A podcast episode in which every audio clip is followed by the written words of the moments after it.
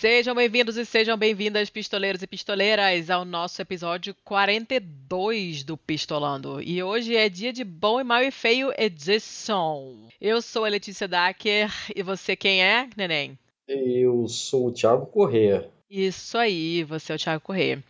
É, bom, hoje é dia de Bom e Mal e Feio, porém, antes, vamos dar os recadinhos rapidamente? O que, que você acha? Já, assim? Já. Sabe Vai, por quê? ver. Eu sei que tá comandando. Porque olha só, olha quantos recadinhos nós temos. Nós temos um Hum. episódio do É Pau é Pedra número 91, Entendendo a Bolívia. Tem tudo a ver com o que está acontecendo Uhum. agora. E tem trechinhos narrados por Minzinha. Tem o É Pau é Pedra 92, sobre os 85 anos da Revoada dos Galinhas Verdes, que também tem um trechinho que eu narrei. E hoje, quando estamos gravando, que é dia 12 de novembro, saiu o É Pau é Pedra 93 sobre o Marighella, com trechinhos narrados pelo seu Tiago. Uma honra. Uma honra Então- falar desse cara. Uma honra. É sempre, é sempre uma honra gravar esses episódios do EPEP. Os, que são os episódios que o, que o Márcio é, produz e ficam sempre muito bons. É orgulho pra gente ter ele como apoiador, inclusive. E o outro último recadinho externo, digamos assim, ao Pistolando é a pod pesquisa da ABPOD desse ano. Respondam, porque isso ajuda a gente, a gente, digo, a gente que produz conteúdo, a saber o que, que o pessoal anda ouvindo, o que, que o pessoal gosta, quem que ouve, que tipo de pessoa escuta a gente. Essas pesquisas ajudam a gente pra caramba. Esse ano as perguntas estão mais espertinhas, teve o dedinho de, de Eh, né? A nossa. Sim, sim, tá tudo muito mais estatística- enxuto dessa vez. Exatamente, a nossa melhor estatística que a gente respeita. E então vão lá responder, o link tá lá na postagem, tem link na. Vai sair lá na descrição, no, na- na- no- quando vocês receberem no agregador, tem o link, tem tudo direitinho. Se não, é só googlar, pode pesquisa ABPOD 2019 e vocês acham lá pra preencher. Além Sim, sim. disso, eu vou dar assim, tudo logo de é, uma vez. Ah, É, Dona fala. Letícia, eu eu sei Ah. que você tá com pressa aí, você quer fazer as paradas todas, mas é, Ah. eu vou tomar um tempinho aqui para falar um pouquinho mais sobre a pod pesquisa, porque, assim, se você nos ouve e não for pedir muito da sua boa vontade, até porque, porra, né, só meia dúzia de toques no, no teclado do seu, do seu dispositivo, mas lista a gente lá entre, o, entre os podcasts que você ouve. Assim, a gente não ganha um centavo com isso.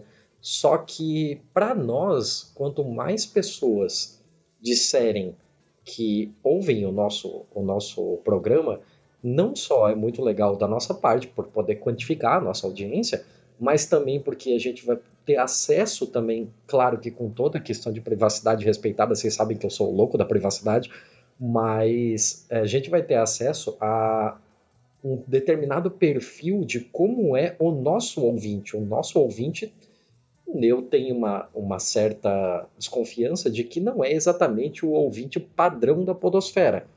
Ele tem alguns, alguns interesses e alguns gostos em específico que não batem, por exemplo, com o cara que, sei lá, ouve um podcast de humor, ouve o podcast do Zorra, ouve podcast do, de esporte, não sei.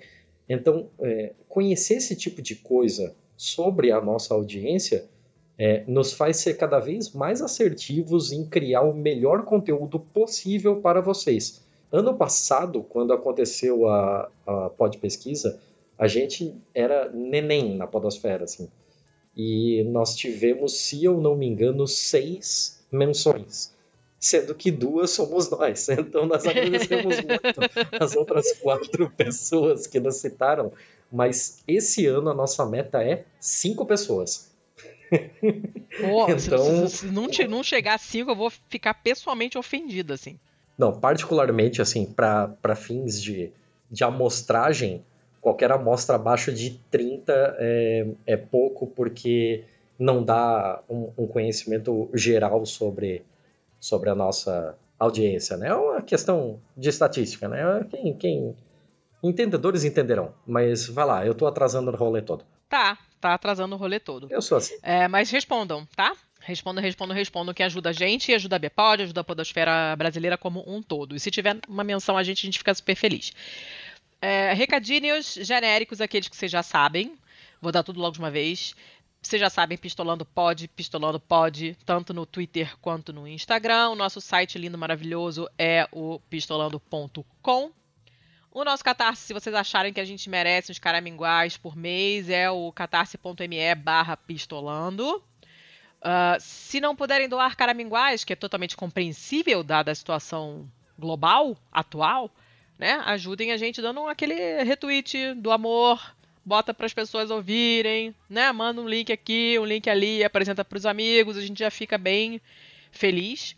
Para quem está fora do Brasil e quer apoiar, tem o patreon.com/pistolando, porque o cartão internacional às vezes dá ruim aqui no Brasil. Mandem e-mail que a gente gosta, contato arroba pistolando.com. Ninguém manda nunca, mas eu sempre falo. Uh, e que mais? Tem mais alguma coisa? Pist ah, vesteesquerda.com.br para comprar a sua camiseta esquerdopata. Código pistolando 10 para ganhar 10% de desconto. que mais? Acabou, né? Não, Vamos não acabou. Não, é. fala. Não, não acabou, não acabou. Você falou de. Você falou da, das camisas da, da esquerda e tal, mas Ninguém, assim como ninguém esperava a Inquisição Espanhola, ah. ninguém esperava que os dois fudidos aqui tivessem as suas próprias camisas. Ah, é verdade. Inclusive, eu estou, neste momento da gravação, vestindo a minha. Ó. Oh. É, nós temos não só é, camisas nossas com a nossa logo bonitona, tanto nas camisas brancas ou camisas pretas com aquela logo vermelha que vocês estão cansados de conhecer, como também temos canequitas. Sim, canequinhas lindinhas. E como é que faz para descolar esse negócio aí? Entra manda, na manda uma DM, manda um e-mail, manda uma DM no Twitter, me marca no Twitter, manda uma DM no Insta, tem um milhão de canais, a gente responde sempre a tudo. É uhum. só entrar em contatinho com a gente que a gente dá o nosso jeitinho. Olha, a gente já fez elas, é, já tem o quê? Já tem mais de dois meses, eu tenho usado constantemente, assim, até por uma questão de controle de qualidade, né? A estampa não craquelou em nada, a malha é muito boa, o corte dela é um pouco diferente, ela, é, ela tem o tronco um pouco mais comprido, então você não vai ficar de cofrinho de fora, eu garanto. Não, é verdade, não vai, é verdade, verdade. É, só, só vantagens. É linda, ainda faz propaganda da gente, é uma coisa maravilhosa. Só vantagens. Acho tendência. Acho tendência. Né? Foi ótimo esse, essa semana passada que o, o, o, Marcos, que é nosso catártico, encontrou. Foi encontrado, ele estava usando a camisa do Pistolando num evento em Aracaju. E aí pararam ele para tirar a foto que reconheceram e tal. E é óbvio que a gente ia conhecer, é claro que acho que a gente não vou saber quem é. Deve ser alguém da Craco, alguma coisa assim. E de fato era o Matheus. Beijo, meninos, então por esse encontro totalmente é, acidental, fortuito, no meio das ruas de Aracaju. Marcos estava com a camiseta lindona do Pistolando e o Matheus reconheceu, foi lá e tirou a foto e, e, e, marcou a gente no Twitter. Essas coisas são bem legais, assim. Considerando que a gente é. Sinto que. Pequenininho. Como se a gente tivesse bacana. dado algum empurrãozinho nessa encontro. Foi ótimo, foi bem legal de, com essas coisas que não acontecem são bacanas. Mas eu acho que é isso, né? Tem mais alguma coisa? Você lembra? Não, né? Não, não. Vamos tacar-lhe pau. Hoje é dia de bom, mal e feio e eu já aviso que eu não tenho bom. Vai, vai contigo, é, é, só o teu então bom. Eu vou, então eu vou começar com bom. É uma notícia de quem? De quem? Ao bingo. The Guardian? Claro. Vai começar já logo de cara, jogo logo com bingo. Vocês, não sei se vocês lembram dessa história. Teve uma, uma mulher, uma ciclista, que estava passando de bicicleta na mesma, na mesma pista que a caravana que estava levando o Trump estava passando. Isso foi ano, ano retrasado, 2017. E aí ela foi e deu o dedo do meio para ele. E ela uhum. perdeu o emprego por causa disso, na época. A foto viralizou, o nome dela é Julie Briskman. A foto viralizou, ela acabou perdendo o emprego dela, patati patatá. E a boa notícia, ela trabalhava para o governo, né? Ela era terceirizada para o governo e tal. E ela acabou até entrando com processo por, por é, demissão indevida e, e, por aí vai. Depois ela conseguiu o dinheiro dela lá de volta, digamos assim, que não queriam pagar. E a boa notícia é que ela acabou de ganhar uma, uma um cargo no governo local lá no, no, na Virgínia, e que é um estado tradicionalmente conservador e, e tradicionalmente republicano, mas teve uma reviravolta esse ano e parece que virou né? Tanto é que o governador da Virgínia, que é democrata, atualmente, declarou que hoje, oficialmente hoje, dia 5 de novembro de 2019, o estado da Virgínia oficialmente ficou azul, ou seja, democrata que é uma coisa estranha, não é? Não está no histórico deles, né? Eles, eles escolheram uhum. candidatos republicanos em todas as eleições presidenciais, de 68 até 2004, assim. Então, é tradicionalmente Caralho. eles são, é, são republicanos, mas ela ganhou, pelo que eu entendi, é uma coisa tipo um conselheiro local, um vereador, uma coisa, um, um cargo desse tipo. Né? Não, a gente não tem muitos paralelos assim entre os cargos, né? E é, foi, e é engraçado, porque ela perdeu o emprego exatamente porque ela deu o dedo do meio para ele, né? Que é até pouco perto do que ele merece. E agora tá ela lá no governo. Ha! E junto com ela foi eleita a primeira senadora uh, mulher muçulmana do estado da Virgínia. Também democrata. E a, ela, ela a, a, plataforma de governo dela, digamos assim, no, né, o programa dela é, foca muito na educação para poder derrotar essa bobajada republicana, esse retrocesso republicano e também é contra não é contra as armas, né? Ela é a favor de uma reforma do, do, das leis de segurança para quem usa as armas e coisa e tal. Então, hoje as pessoas que, que, que dão apoio a esse tipo, a essas leis mais rígidas de controle de quem usa armas são a maioria no Senado da Virgínia. Uhum. Teve uma bela reviravolta no estado e que já é uma boa notícia por si só, mas eu adorei que a mulher que mandou o Trump tomar no cu e a merda e ela foi eleita, achei ótimo. Você fala em armas e estado da Virgínia e só me vem uma coisa na cabeça. O quê? Comprei uma Winchester 44, pau no cu dos ursos. Pau no cu dos ursos. Ai, bicho, caralho, vou tá caduco total. Ah, tá. Essa é a minha boa notícia. Como você não tem boa notícia, dá não tem, os seus. Não, não tem, porque tá difícil, né? Tá muito difícil.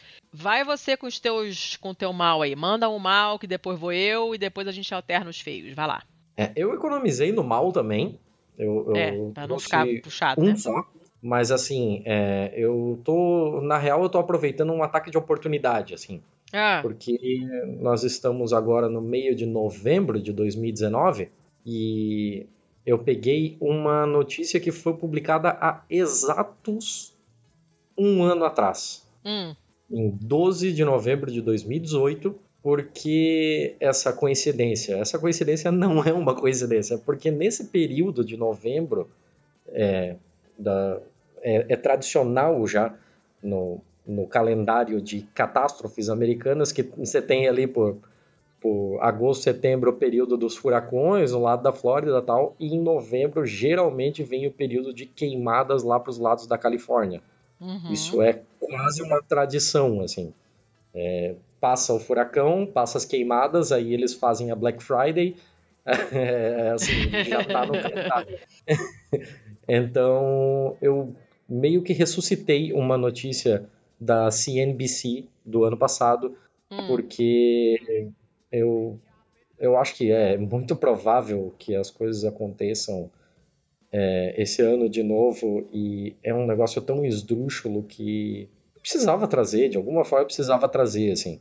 É, o título é A Califórnia está pagando a presos um dólar por hora para lutar contra os incêndios florestais. Tu tá de sacanagem. Um dólar a hora. Como assim um dólar a hora, Thiago? É isso mesmo, assim. É, eu, vou, eu vou contextualizar com o contexto da época da reportagem, de, do ano passado. É, o ano passado eh, teve se eu não me engano, 30 pessoas mortas, é, tanto por, por, pelos incêndios ou então com sufocamento, né, com da, é, problemas relacionados à fumaça tal, foi um dos incêndios florestais mais mortais da história do estado da Califórnia. É, ele queimou 85 mil acres, mais de 85 mil acres, é, e chegou a, em agosto no complexo de Mendocino, ele chegou a 350 mil acres. Chegou a destruir cerca de 150 casas, assim, foi um negócio absurdo. Caramba. Então você tinha cerca de 14 mil bombeiros combatendo isso. Inclusive esse ano mesmo, né? Teve uma. Foi punk, teve, cara. Desapropriou uma galera. A biblioteca do é. Nixon, né? Foi, foi ameaçada e tal. Na, na época disso aqui, 14 mil bombeiros estavam é, ajudando no, no combate às chamas. E entre eles haviam 2 mil presos. E esses presos eles faziam parte de um programa de voluntariado da, do Departamento de Correção e Reabilitação da Califórnia. Esses presos ganhavam 2 é, dólares por dia e 1 um dólar por hora quando estivessem ativamente combatendo chamas. Puta que pariu. A questão é que, assim, você acha que qualquer pessoa pode ser um bombeiro? Assim, Lógico isso... que não, ainda mais em, em, em, condições extremas, assim, tá maluco. Exato, assim, porque você tem. É, você tem que ter preparo físico para isso, você tem que ter fôlego, você tem que ter uma, uma certa capacidade física, você vai. É, precisa ter determinada força, né? Você tem, vai com aqueles cilindros de oxigênio nas costas e tal. Você precisa ter uma noção de direção e de raciocínio de como as coisas à sua volta estão acontecendo para que você não, não possa ser encurralado por um fogo durante uma mudança de ventos, é, para você acabar não caindo numa armadilha tal. Saber combater o fogo, saber é, se portar diante de uma situação de pressão dessa e tal. E, assim, simplesmente pegaram essas pessoas e colocaram. Se isso aqui, é, a matéria discorre sobre outras coisas e tal, mas eu vou, eu vou ficar nessa parte aqui. Porque, cara, se isso não é um programa de trabalho análogo à escravidão, eu não sei o que é. Porque você está pegando pessoas que foram marginalizadas, pessoas que foram retiradas da sociedade por alguma coisa. E, e, assim, a gente ainda vai acabar falando muito mais disso no nosso próximo episódio. Sim. O próximo episódio está gravado e tal. Mas você pega pessoas que, de alguma forma, pelo contrato social esdrúxulo que a gente que a gente pegou e é, resolveu que essas pessoas deveriam ser colocadas separado do resto da sociedade e tal. E agora parece que está tudo bem você dar um salário completamente um, um salário, não dá nem para chamar salário. de salário. Você salário. dá um você dá um, um valor irrisório para que essa pessoa arrisque a vida para ficar apagando fogo que está indo na direção de mansão de milionário, de, de ator da puta que pariu na Califórnia. É, cara, essa notícia é tão nojenta que eu tive que trazer, assim. É, eu não sei nojenta, muito Nojenta que, define que bem, assim. Ela. Nojenta define bem. Cara. Inacreditável. Tem que jogar no fogo quem teve essa ideia, mano. Que caralho, o que tá acontecendo aqui, mano?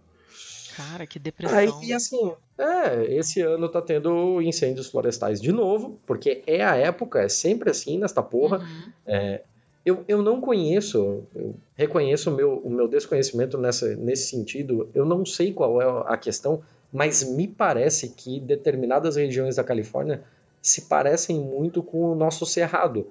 Não digo em questão de, de, de topografia, de vegetação tal, mas nessa característica de em algum momento ser tão seco que uma tempestade de raios pode, pode começar um incêndio muito grande, sabe?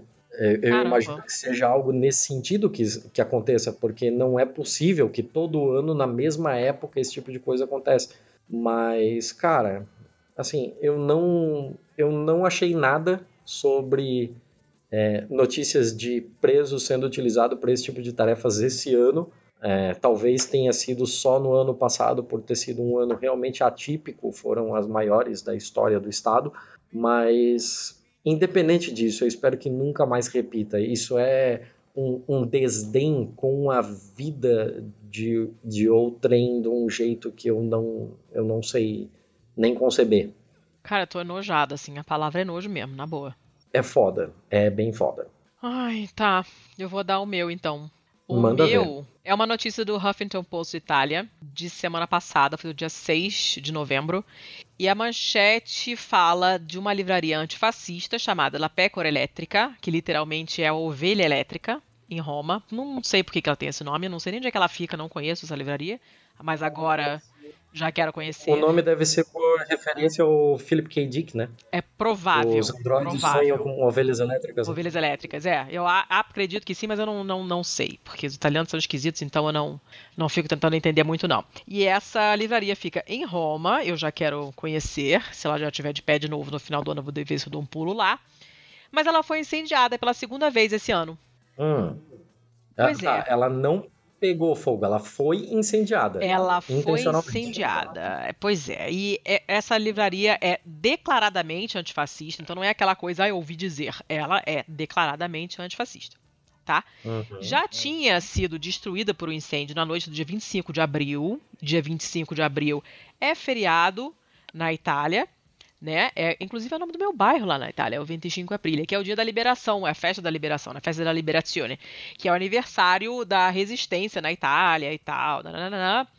É feriado, é o fim da, da ocupação nazista no país durante a Segunda Guerra. Né, e, e a vitória da resistência. Então, é, é uma data significativa, é óbvio que não foi escolhida, que não foi por acaso, ela foi uma data escolhida. Né? Ela deveria reabrir agora dia 7 de novembro, mas na noite do dia 6, se não me engano, ela foi novamente incendiada. Os bombeiros encontraram líquido inflamável dentro da livraria, né? Então, é, provavelmente forçaram a porta. Dá pra ver na fotografia, se vocês forem lá olhar a foto no HuffPost. Tem lá a, a porta. Como é que chama essa porta que já não lembro mais? Essa clássica porta de loja que você levanta, rrr, que ela rola, ela enrola. Uhum. Como, é, de como é que é o rolo. nome daquilo? Uhum. É É porta de porta de rolo? rolo. isso? É, tá Uhum. porta de rolo. E dá pra ver que ela foi forçada. Você tá vê que as listras horizontais ali estão todas tortinhas e tal. Eles provavelmente entraram pela Saratinesca, que é o nome dessa porta, e jogaram algum líquido inflamável lá e tacaram fogo e tal, né? E aí, obviamente, estão indagando pra ver se tem um a ver com o outro e tal. Ainda tem o seguinte, um lugar em frente à Pécora Elétrica, quase um mês, um mês atrás, também teve, também sofreu um incêndio. E, é, mas aí tem um, um detalhezinho, né? Essa tem um parque ali perto e esses dois lu- lugares, né? Essa pécora elétrica que tem um café também, então fica aberta até um pouco mais tarde e uma e essa outro lugar que deve ser um café, eles não falam, eles falam local, pode ser meio que qualquer coisa, um bar, um café, alguma coisa assim. Eram os dois Uhum. únicos lugares que ficavam abertos à noite e do lado, perto desses dois lugares, onde tem esse parque, rola um tráfico de drogas maneiro.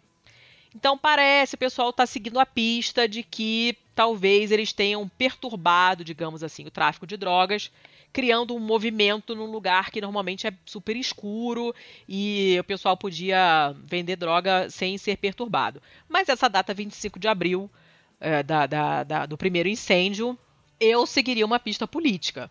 Eu, eu sendo policial, eu seguiria uma investigação numa linha mais política, mais do que essa coisa de atrapalhar o tráfico de drogas. Uhum. E, e ela, a livraria foi destruída novamente, simplesmente foi o que aconteceu. Depois do primeiro incêndio, um monte de gente ali do bairro juntou dinheiro e tal, recolheram fundos para poder reabrir a livraria, porque ela faz parte, ela tem uma certa tradição no bairro, então o pessoal ajudou e tananana, e agora queimou tudo de novo. Caralho. Bizarro, né? Sim, sim. Bizarro. E aí vamos ver no que, que vai dar, porque eu até entendo que tem essa, esse lance da- das, das drogas no parque adjacente, coisa e tal, mas, poxa, uma livraria antifascista ser incendiada no dia 25 de abril me parece muito estranho. Parece que tem coincidências demais aí, né? Pois é, tá esquisito, né? Tá esquisito. Então vamos ver se aparece alguma novidade aí. Se aparecer alguma coisa, a gente, a gente comenta. Falando em novidade, muito rapidamente, lembrando uma das nossas notícias do último Bom e Mal Feio, que era o jogo dos Celtics contra, contra a Lazio. Vocês lembram Sim. que colocaram lá o painel com Mussolini pendurada, nanã? E aí no, no, no jogo de volta, que a Lazio perdeu. Chupa! Houve uma proibição formal de exibir imagens do Mussolini de cabeça para baixo, então os jogadores fizeram o quê? Plantaram bananeira para comemorar, ficando todos de cabeça para baixo. Ai, gente, Sim, melhores pessoas. Inclusive, o primeiro jogo havia sido 2 a 1 pro Celtic com um gol, com o gol da virada, né? Foi 2 a 1 de virada. Isso, foi, um foi. aos 44 do segundo tempo. Foi lindíssimo, E gente. nesse segundo jogo agora, O resultado foi 2 a 1 de virada, com o gol da virada aos 50 do segundo tempo. Então, assim, é foi sensacional. Merece todas as comemorações criativas, que são as melhores, foi ótimo. Então, parabéns para eles. É, eu, eu já posso dizer que o, nessa, nessa competição, o, o Celtic é o time oficial do Pistolando. A gente vê dois pro Celtic já... ideia. Não, já, né, cara, para já é escocesa, é celta, eu tenho mó tara por esses negócios, ainda por cima faz uma parada dessas, nossa, só amor. Já virou meu time de coração, já quero a carteirinha, mentira, Flamengo. Essa foi minha notícia ruim. Cadê o seu mal? Já foi, eu da Califórnia. Já Beleza, mandei o meu mal, mulher. É, eu tô subindo descendo aqui igual uma doida. Vamos para os feios, então. Eu tenho dois feios hoje, você tem três. Então começa você, que a gente alterna lindamente. Então, eu tenho, eu tenho três feios, porque, eh, assim, eh, foi uma, foi uma semana, uma quinzena prolífica. E eu vou começar com um, porque não é só a dona Letícia que pode trazer noticiazinha italiana aqui. Eu quero ver você ler isso aí. Quero ver você ler isso aí. Olha, ler é fácil. O problema é que no podcast eu não tenho como mostrar que eu tô gesticulando pra caralho. Assim.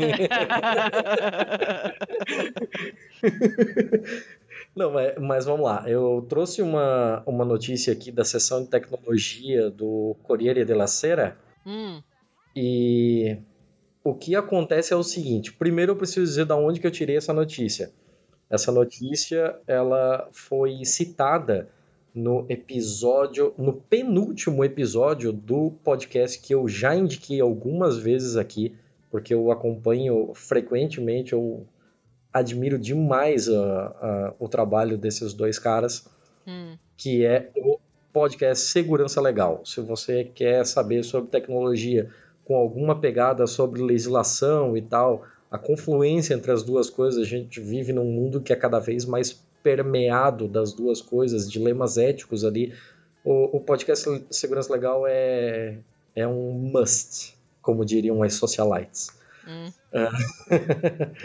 e, e, essa notícia veio à tona no, numa conversa um pouco mais informal lá, e eu tive que vir atrás aqui me informar sobre, e eu achei que ela cabia aqui para levar para uma para uma outra parcela de audiência que não é a audiência que eles costumam que eles costumam falar, né? O negócio é o seguinte, tem um tem um cara que era praticamente uma sumidade nas questões de de segurança da informação e tal, que era um italiano chamado Giovanni Buttarelli. Hum. Ele é um cara extremamente respeitado na área. Ele foi supervisor europeu de proteção de dados e tal.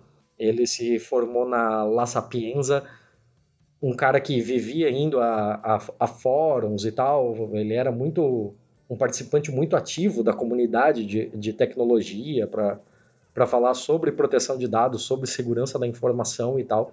E era um cara relativamente novo, ele tinha 62 anos, que a, a comunidade toda foi meio que pega de surpresa quando ele morreu. E todo mundo todo mundo achou estranho, assim, né?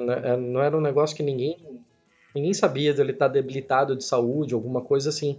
Geralmente, quando você pergunta para alguma pessoa, assim, sobre, sei lá, algum conhecido, alguma coisa, e, e, você descobre que, é, que a pessoa morreu, é quase que um instinto, assim. Você rebate com, pô, mas morreu de quê?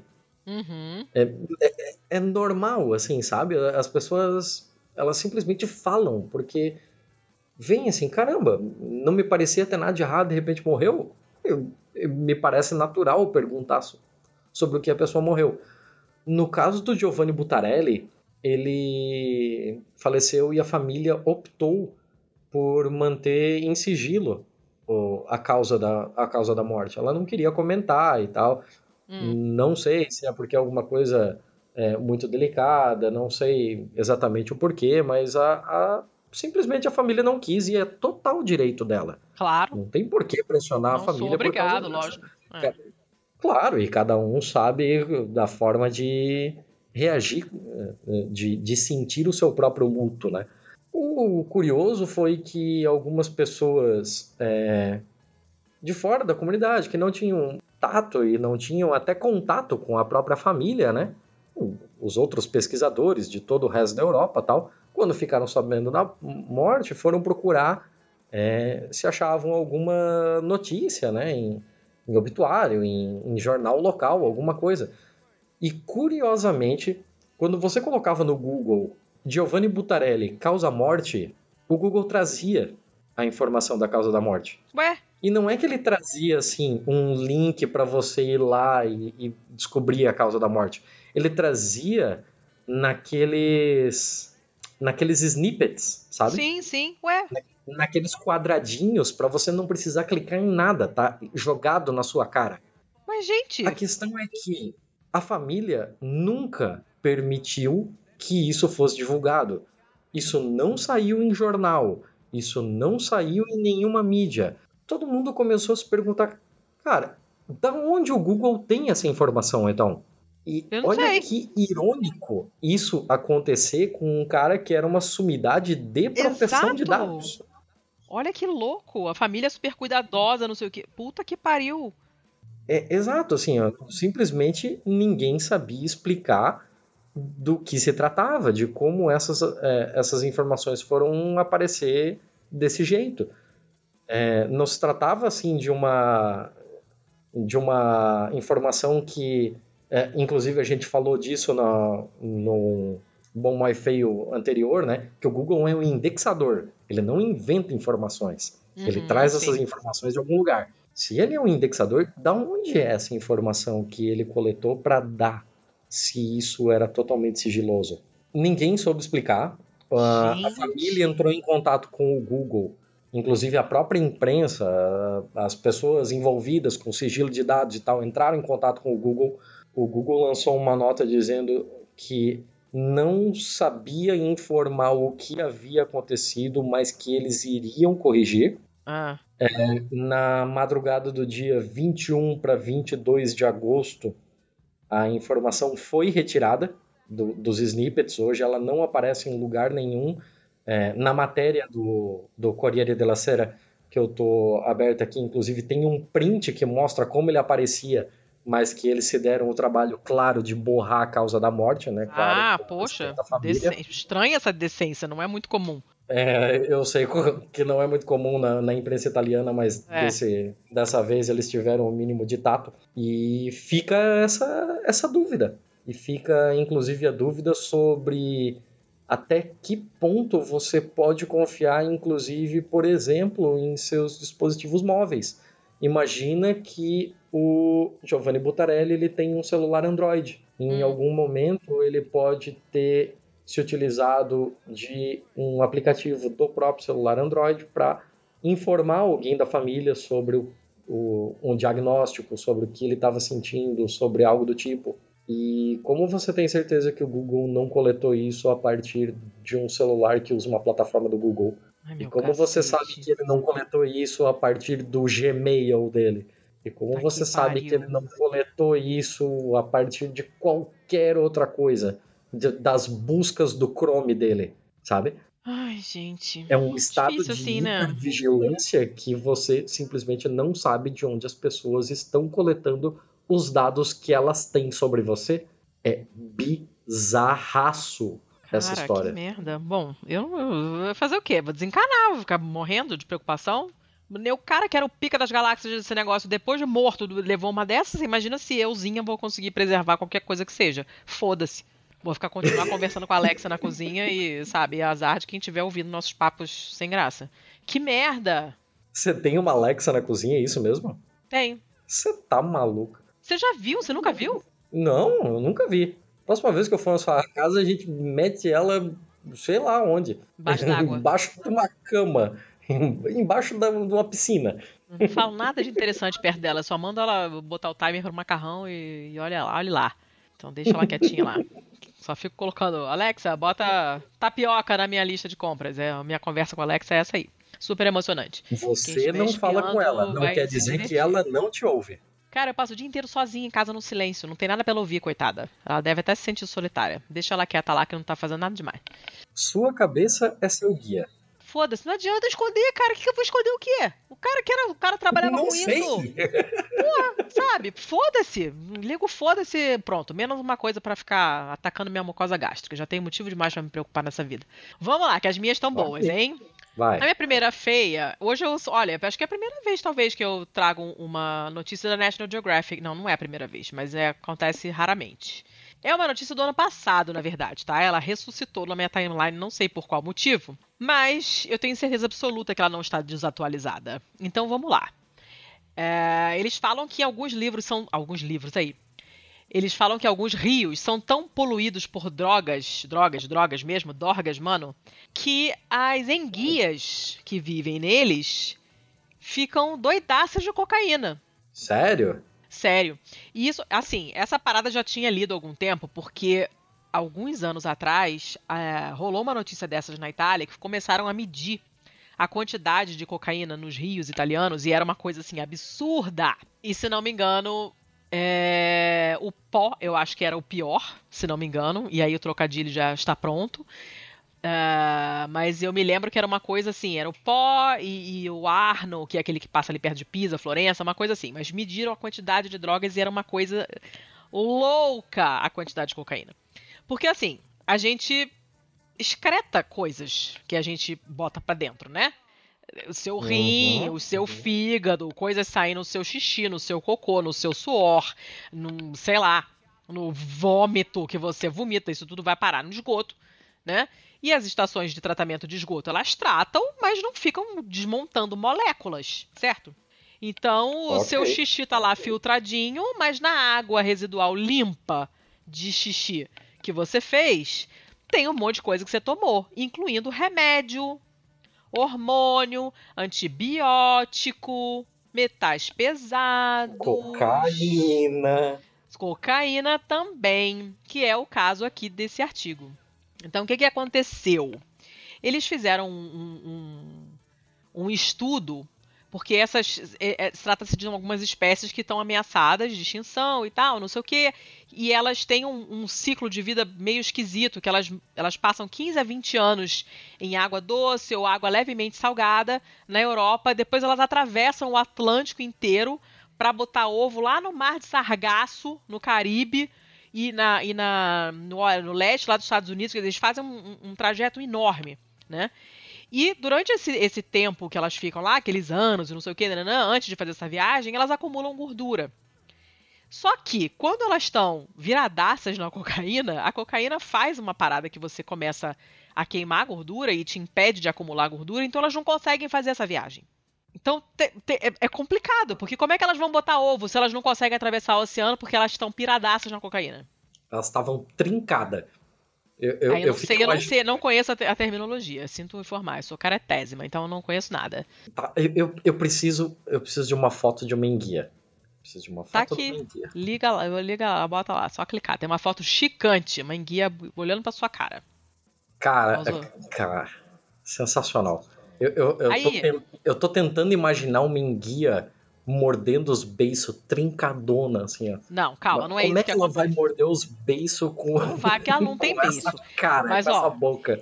Eles fizeram um estudo, falaram, vamos, vamos colocar, vamos dar cocaína para as enguias, pra gente ver o que, que acontece, a gente observar em laboratório. Beleza, aí deram cocaína para as enguias. Você falou, você falou de um jeito que parecia criança aprontando, assim. Dois cientistas, ei, ei, oh, é, cocaína né? Vamos, vamos, vamos. 50 dias seguidos. Duvido, tá? duvido tu dar cocaína pras enguias.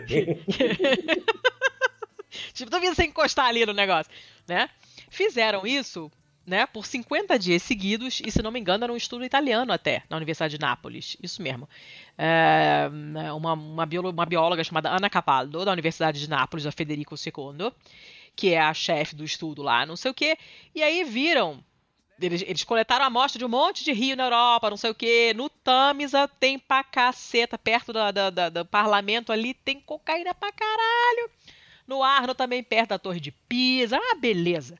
E aí botaram, deram doses muito baixas de cocaína né, para essas enguias por 50 dias seguidos. Elas colocaram mais ou menos a mesma quantidade que encontraram nesses rios mais, mais famosos da Europa e tal, né? E as enguias ficaram hiperativas, mas saúde ok. Só que, quando foram depois fazer necrópsia nos bichos e, e analisar os tecidos e tal, eles uhum. encontravam a cocaína acumulada em praticamente todos os tecidos. Então, no cérebro, nos músculos, nas guelras, na pele, em tudo quanto é tecido. O músculo todo inchado, às vezes as fibras rompidas, os hormônios todos cagados. E isso mesmo depois de 10 dias de rehab, né? 10 dias de, de, de, de sem cocaína nenhuma, né? E, e, e mesmo assim, todas as alterações ficaram. Então, praticamente todas as funções biológicas, fisiológicas principais desses animais estavam alteradas. Caralho. Bizarro, né? E aí o que acontece? Com esses níveis todos alterados, inclusive os níveis de, de cortisol, que é um, um hormônio de estresse, quem é muito estressado tem cortisol nas alturas, e ele provoca o consumo de gordura, né? Normalmente, essas atrizes, assim, o pessoal, a mulherada que tem neném num dia e uma semana depois já tá toda com a barriga tanquinho de novo, isso aí normalmente é cocaína, tá? E como é que elas, elas não conseguem, então, acumular gordura para fazer essa migração, como eles falaram no, no início do artigo. Ou seja, vai dar merda, a espécie vai parar de se reproduzir, certo?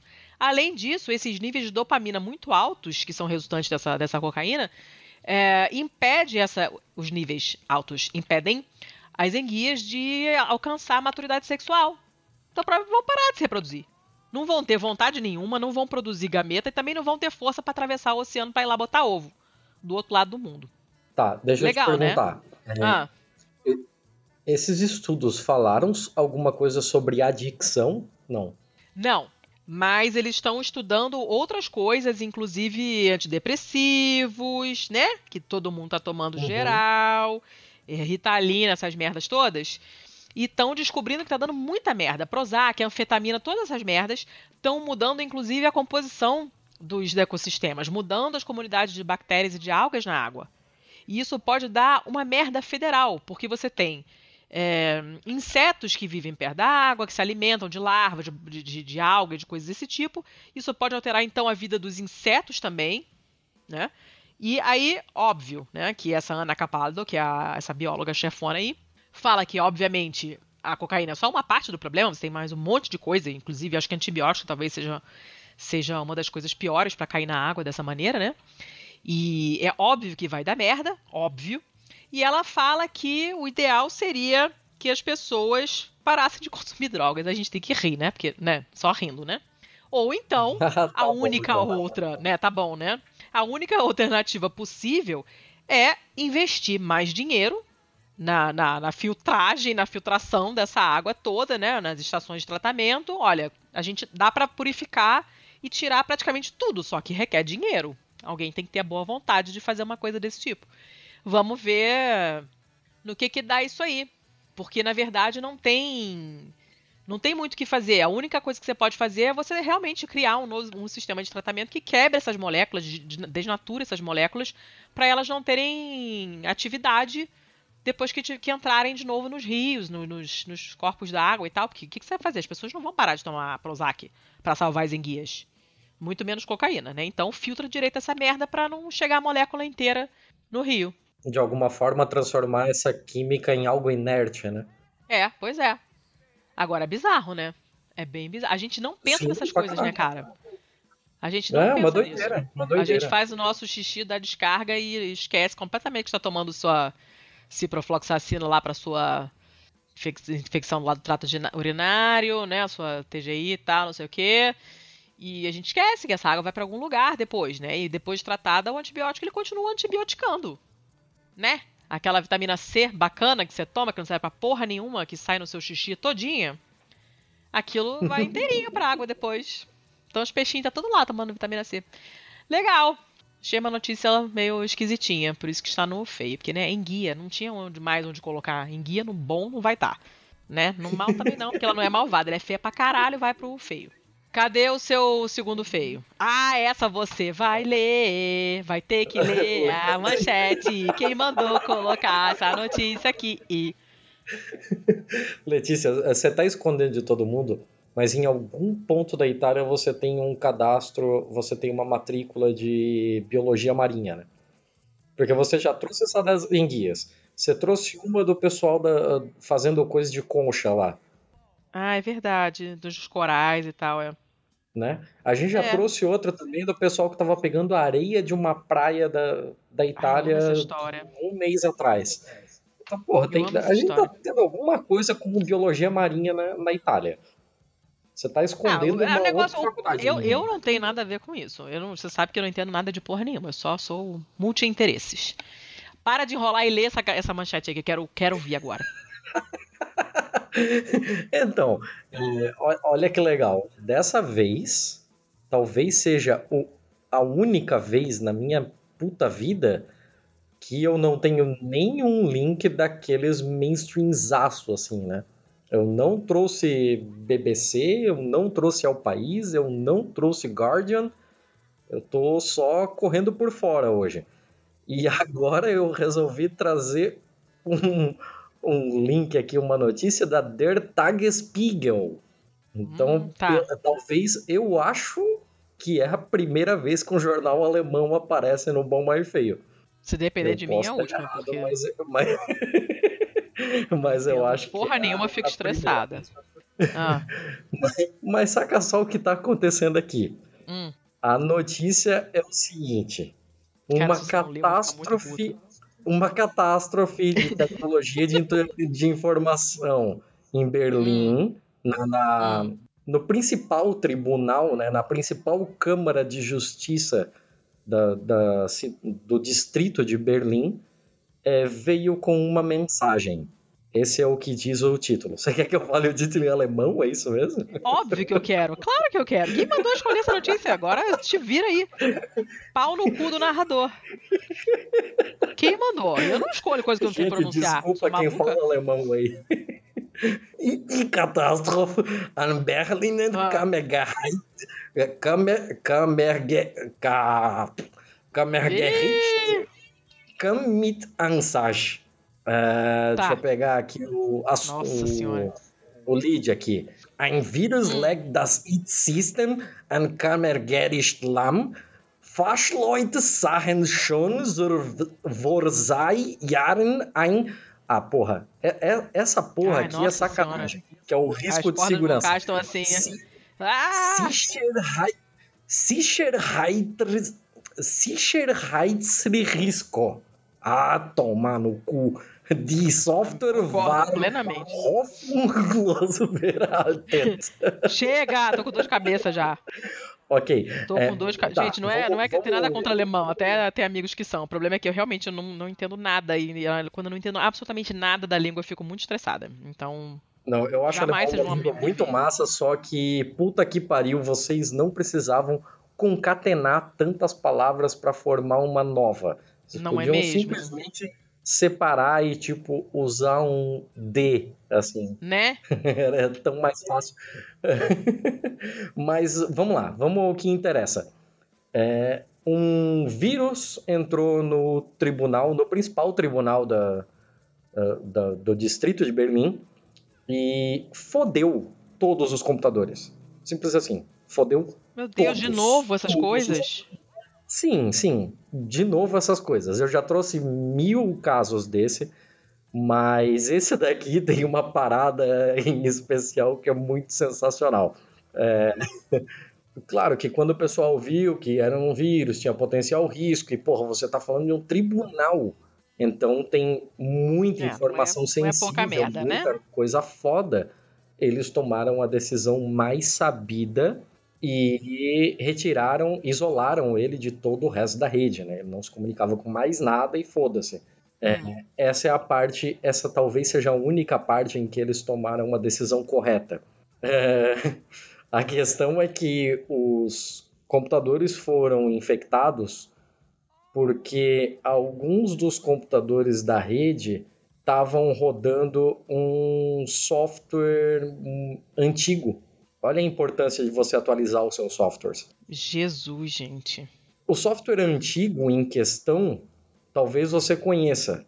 O nome dele é Windows 95. Ah, Thiago, vai a merda. Não. Porra, já vai. Abaixo do disquete da semana passada. Vai te fuder. Por quê? Por quê? Ah, não, não, não, não, não. Não quero mais ficar procurando essas fotos idiotas de anos 80 pra botar na capa. Sensacional. Não, sensacional. é uma bosta, não 2000, é sensacional. Em 2019. Por quê? Como é que alguém conseguia ligar? Como é que alguém conseguia ligar o computador? Sabe qual é o problema? Ah. O problema é que o pessoal tava ultra acostumado lá, lá no tribunal a utilizar um, um programinha que ele, ele basicamente ele fazia uma leitura e consolidação de relatórios, pelo que eu entendi. E pelo que eu entendi é desse jeito mesmo, porque, porra, alemão, né? Desculpa aí, galera. Mas eles utilizavam um sistema chamado AULAC. E esse sistema só rodava no Windows 95. Então eles deixaram algumas máquinas com 95 da massa isso lá. Isso não existe. Só Isso é pra é poder usar né? essa porra desse Unlock. Isso é pegadinha do malandro. Não, nada justifica essa merda. Tô... Ai, gente, não. Tô nervosa pra ouvir. A Microsoft não faz mais atualização nem pro Windows Vista.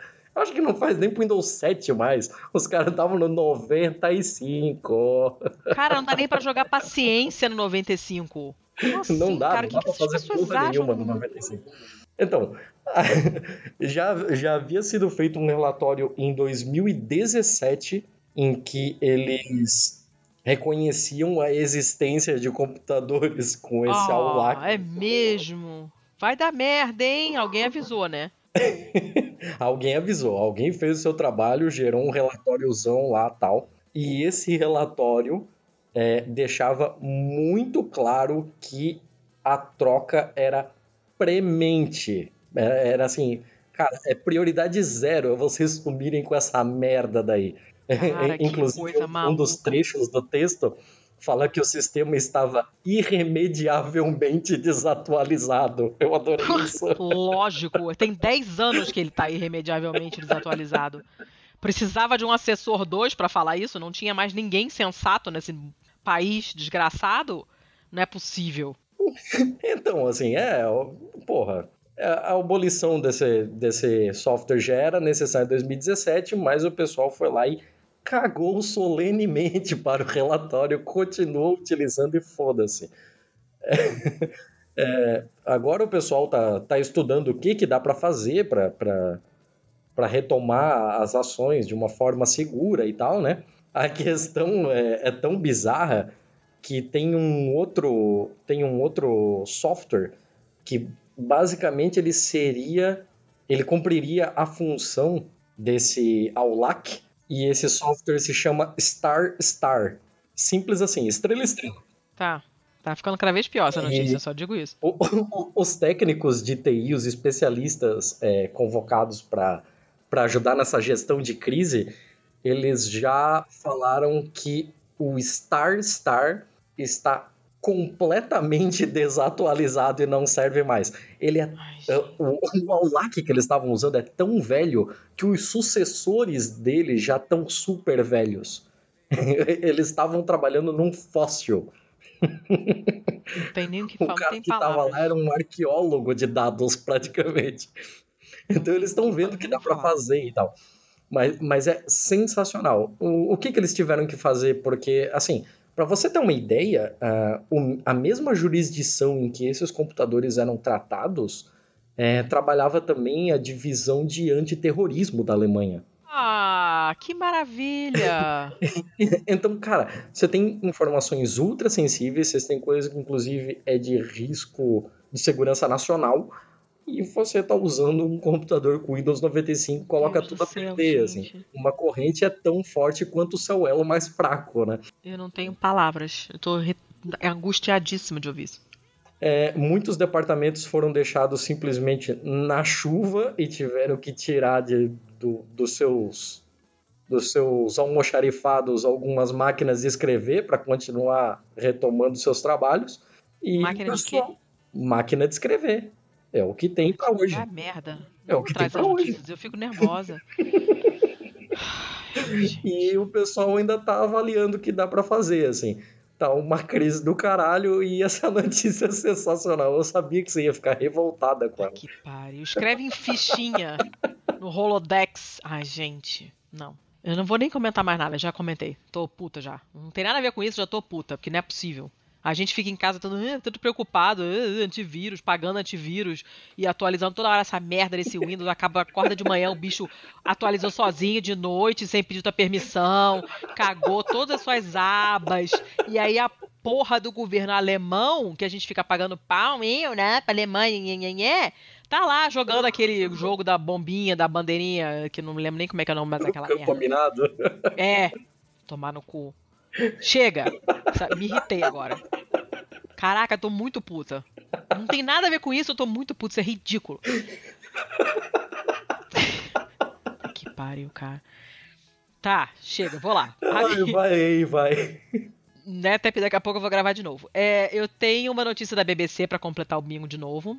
Uma notícia de ontem. Na verdade, ela é a continuação de uma notícia loucaça que eu tinha separado para trazer no feio.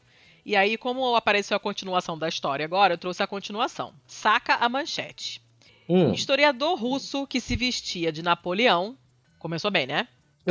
tá, daí não tem como melhorar mais. Não tem como melhorar. Confessa ter matado o amante após ser flagrado com braços dentro da mochila. Caralho? Pois é, a notícia que eu tinha separado antes era assim: historiador russo é encontrado com o braço dentro da mochila. que já é uma senhora manchete, certo? Uhum. Aí agora nós sabemos melhor o que aconteceu. Uma parada loucaça. Esse historiador russo é um cara super conhecido no meio, respeitado, pipipipopopó. Ele confessou ter assassinado a parceira dele, que era uma aluna dele, super jovem. O cara tinha 63 anos e a menina tinha 20 e poucos, sei lá. Uma coisa assim. Ah, a clássica relação, né? É, Amara, tudo, tudo certo nessa história, né?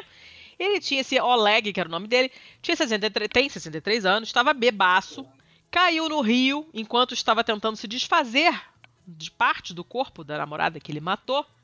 E aí, quando foram resgatar ele, acharam esse braço dentro da mochila. Depois foram investigar, tananana, acabaram encontrando o corpo decapitado da namorada dele, que tinha 24 anos. Tá? Na casa dela, na casa dele, né, ou dela, não sei, em sua casa, não sei de quem é a casa, em São Petersburgo. Esse cara, esse professor, ele é um especialista em Napoleão. Ele chegou a receber a medalha de, da Legião da Honra na França, aquela condecoração, né, uhum. né, dada para quem contribuiu com a nação. Dananana. Eles moravam juntos num apartamento às margens do Rio, lá em São Petersburgo. Estavam juntos há, tinha três anos. E os dois eram especialistas em história da França. Ela era pós-graduanda e foi coautora de alguns trabalhos com ele. Eles gostavam de usar roupas de época, participavam de encenações históricas. Seria uma coisa até divertida se ele não tivesse 63 anos e ela 25. Que tudo bem, a idade não faz diferença, mas gente, né, ele é professor, tem uma, é uma relação estranha. Vamos combinar, né? Quando ele caiu na água e foi resgatado, obviamente com hipotermia, because Rússia, né? Ele estava na água gelada, bêbado, óbvio. Então levaram ele para o hospital, acharam esta porra desse braço na mochila e aí ele acabou confessando. Ele matou, a suspeita é que ele matou, que ele não entrou em detalhes, mas ele disse que matou ela com uma espingarda, desmembrou o corpo e, e colocou esses braços dentro da mochila e tal. E o resto do corpo estava na casa. Parece que rolou uma discussão. Ele cortou a cabeça, os braços e as pernas dela. E o plano dele era se livrar do corpo e depois se matar publicamente vestido de Napoleão. Porque senão Caralho. não ia ter graça. Que cara mais espalhafatoso. Pois é, e ele já tinha sido, ele era considerado excêntrico, já, já, não, já tinha rolado uma certa reclamação sobre o comportamento dele com a polícia. Outras pessoas, um ex-aluno dele já tinha falado que ele tinha um comportamento estranho, mas as autoridades da universidade fizeram o quê? Porra nenhuma. E é, então é, não é a primeira vez que acontece, né? Que é um cara esquisito, é denunciado, alguém avisa, ó, vai dar merda, ninguém toma nenhum tipo de providência, e aí deu essa merda aí. Bizarrão, né? Porra, Letícia, eu pensei que a gente tinha combinado de sempre acabar numa nota mais alta, assim. Essa notícia é muito bad. Ela é muito bad. Caralho. É, ela é bem bad, assim. Ele era considerado excêntrico, mas não agressivo. Não sei se o álcool teve algum efeito particular sobre isso, mas é um negócio loucaço, sim. Cara, Muito doido, né? porra. Pois é. E aí agora tem uma petição online para o pessoal investigar direito essa merda aí e ver o que, que vai acontecer. É uma notícia bem bizarra, assim. Você olha pras fotos e fala, nossa, sabe, as roupas super bem feitas, bonitas, o cara lá amarradão de Napoleão no cavalo, patati patatá, e o cara vai e faz uma merda dessa. É uma parada muito louca. que doideira. Fica triste não, conta a próxima aí. É, termina aí que eu tenho que gravar. Vai lá, na tua última. Tá. Eu vou terminar com uma um pouco, um pouco mais de boa, Menos assim. horrorosa. Ah, Sim, porque, porra, né? De, de ruim já basta todo o resto, então vamos deixar a nossa audiência pelo menos com uma notinha um pouco mais alta. Eu vou trazer uma notícia do Newsweek agora. hum, As- Ó. Essa notícia é do dia 7 de novembro. Olha, é, dessa vez eu me puxei, hein? Notícias de Ah. três línguas diferentes, fica a dica. ó, rapá. É, notícia do dia 7 de novembro agora. E olha a pira bem louca que aconteceu.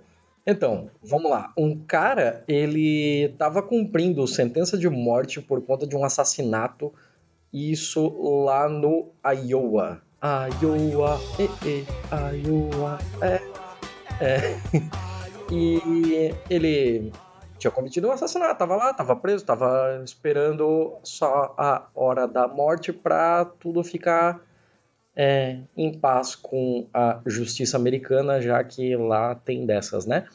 O que, que aconteceu foi o seguinte: em 2015 ele foi hospitalizado porque ele tinha pedras é, ditas aqui grandes nos rins que estavam desenvolvendo nele um envenenamento séptico. E aí a- essa é a hora que você me explica que porra é essa. É infecção generalizada. É isso? É, não se traduz como envenenamento séptico. É, é porque tá septic poisoning, eu não. É, é mas não é essa, a gente não fala isso. Isso é. É que teve infecção generalizada. Sepse. Ok, beleza. É, então, em, em março de 2015, ele foi levado para o hospital assim. Quando ele chegou no hospital, ele já estava inconsciente. Ele passou por uma série de procedimentos tal. Lá ele começou a ter paradas cardíacas e o por, por, por, por falência de órgãos mesmo, né? Aham, aham. Ele precisou ser ressuscitado cinco vezes. Puta que pariu. O cara, o cara foi forte para aguentar, assim. A questão é que depois de tudo ocorrido, tal, né? Ele conseguiu se recuperar, parece que tudo correu bem e no ele depois de recuperado voltou para cadeia para continuar cumprindo a sua sentença. Em abril de 2018, o rapazinho aqui, o Benjamin Schreiber, ele entrou com uma apelação na, na justiça americana dizendo que quando o coração dele parou lá no hospital, a sentença de morte dele foi paga. Agora, tá, agora ele tá quite com a justiça. Então ele deve ser solto, liberado e pronto. Percebe E aí? vai, vai ir a petulância do cavalo? Porra, se era até ele morrer, ele morreu e o termo mesmo médico é ele foi ressuscitado, Não, então me parece razoável, né? Não, vai, vai interpretar com o cu lá na casa do cacete. Sabe? Não. O que, que você acha? Sinceramente, eu acho que. O que, que, quer que eu ache alguma coisa? Acho que se eu fosse qualquer Ah, um é julgando isso, eu ia rir. médica aqui, né? Eu, não, eu já falei que não sou médica. Me deixa. Me, me deixa. O que, que, que você quer que eu te diga? Claro que não. Óbvio que. Não. Não. Se for pra morrer, quem vai me matar sou eu. Acho que é isso. A sentença deve ser essa, né? É, então, é, É ele fez a petulância. solicitação. A solicitação dele foi negada. ah, Óbvio. o juiz, o juiz é, declarou que era uma, era uma apelação sem mérito, que não era persuasiva e que, é, uma vez que Schreiber ainda permanece vivo, ele deve permanecer na prisão até que ele de fato é, fique morto até que um até que um legista o declare como falecido. Gente, ele tem que morrer bem morrido, basicamente. Exato. Então, da próxima vez se isso acontecer de volta com ele, que todo mundo aí fique, fique esperto de que antes de fazer a ressuscitação dele, deixa o legista assinar ali, depois você pode trazer ele de volta, que daí ele fica Maravilhoso. liberado. Basicamente é isso. Tem, tem gente Cara, que. a cara de pau do ser humano não tem limite, cara. Impressionante. O cara é criativo. Vamos combinar que ele foi criativo. Ele é criativo, ele é criativo. Tô chocada. Olha, hoje escolhemos uma. Fizemos uma bela. bela setlist aqui, hein? Sim, sim. Isso, inclusive, esse, esse trecho aqui me lembrou uma passagem do livro O Porco Filósofo, que é um livro que eu indiquei Ah, lá você já no nosso é. episódio com o Kim Dória e tal. É, e lá numa dessas experiências de pensamento tal, tem a história de um cara que ele, ele processa ah, uma empresa de teletransporte por assassinato Hum, porque ele foi a empresa de teletransporte é, prometia para ele que as todos os átomos dele seriam desmanchados onde quer que ele estivesse e depois ele seria reconstruído no outro ponto para onde ele desejasse ir, né? E era assim que funcionava Uhum. esse teletransporte. Uma vez que a matéria não viaja no tempo, você pega a matéria lá do outro lado e reconstrói essa pessoa. E ele falou que já que ele não era os mesmos átomos da, da- de quando ele saiu do ponto de partida dele, então lá ele morreu. Mas, gente. É, porque, porque é, uma, é uma alegoria com o barco de Teseu, né? De que, pô, se você vai trocando todas as peças do que, o que exatamente diz que esse é o barco de Teseu. Então, Esse é, paradoxo é bem bacana. É, é uma, é uma experiência de pensamento muito interessante. Eu sempre vou recomendar esse livro toda vez que eu lembrar de alguma anedota dele. Eu tô chocada de você lembrar em qual episódio você recomendou. Ah, eu, eu sou foda. Chega, né? Você precisa gravar um outro episódio. Eu preciso gravar, eu preciso pessoas gravar. Não, aí, eu tô né? pensando aqui que eu não lembro nem quando eu olho o, o, a- o arquivo lá com a gente tem uma uma planilha no Excel com todas as recomendações e, e os links do bom mal feio e tananã para fazer as nossas Uhum, estatísticas eu gero internas. e- estatísticas lá, tudo. É, tá pensando aqui, é, profissa. Nem, nem quando eu leio, eu falei, gente, não me lembro de ter recomendado isso. Eu não lembro. De verdade, assim. É a idade chegando, gente. É, eu, eu, eu lembrei dessa sem colinha. Sem colinha. Ó, eu não lembro nem com a cola, tá vendo a diferença? Bom, chega. Os recados foram no começo, estão dados os recadinhos.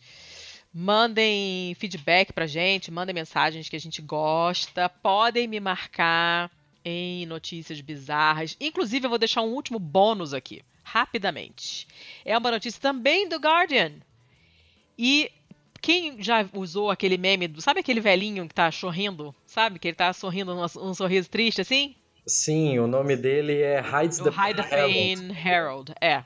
É, Quem me passou essa notícia foi o nosso ouvinte, cha- você não vai acreditar no nome dele, Hum, Tiago Correia, sério? Ele é nosso ouvinte? sério. Ele é nosso ouvinte, beleza. com H, Correia com um circunflexo, não, igualzinho. e ele me marcou nessa notícia, é, eu não vou comentar ela aqui, porque ela não é uma notícia, na verdade, ela é uma, uma, uma coluna em que uma pessoa conta alguma experiência diferente e tal, nanana, mas eu vou colocar na pauta pra vocês verem a história do velhinho lá que tem o- a cara, o sorriso de cara de bunda.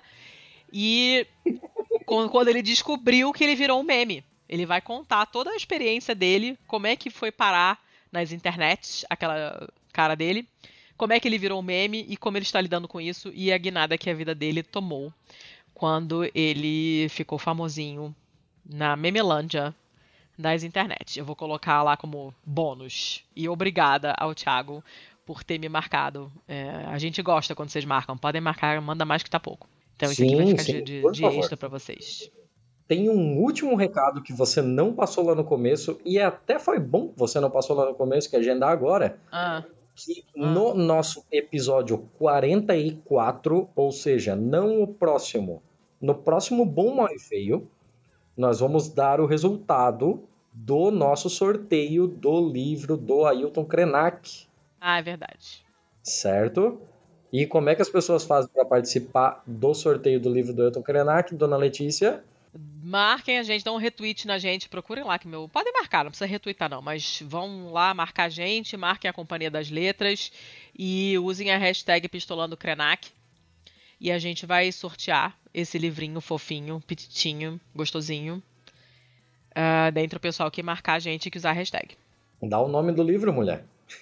É o. Desculpa. É o Ideias para Adiar o Fim do Mundo. Show de bola. É isso aí. Ele é bem é... bonitinho.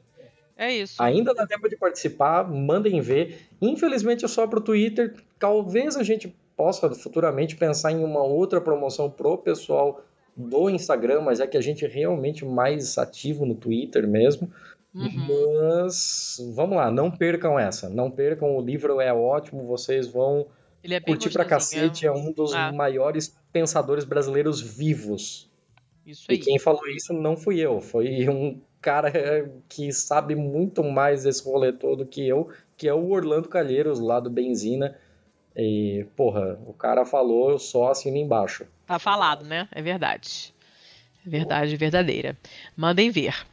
E que mais? É isso só. Chega, agora acabaram os recados. É isso, eu né? vou liberar porque agora você vai gravar com em outras freguesias. Vou. E eu não sou convidado, né? Eu não faço nada, ninguém me chama para nada, ninguém me ama, ninguém me quer.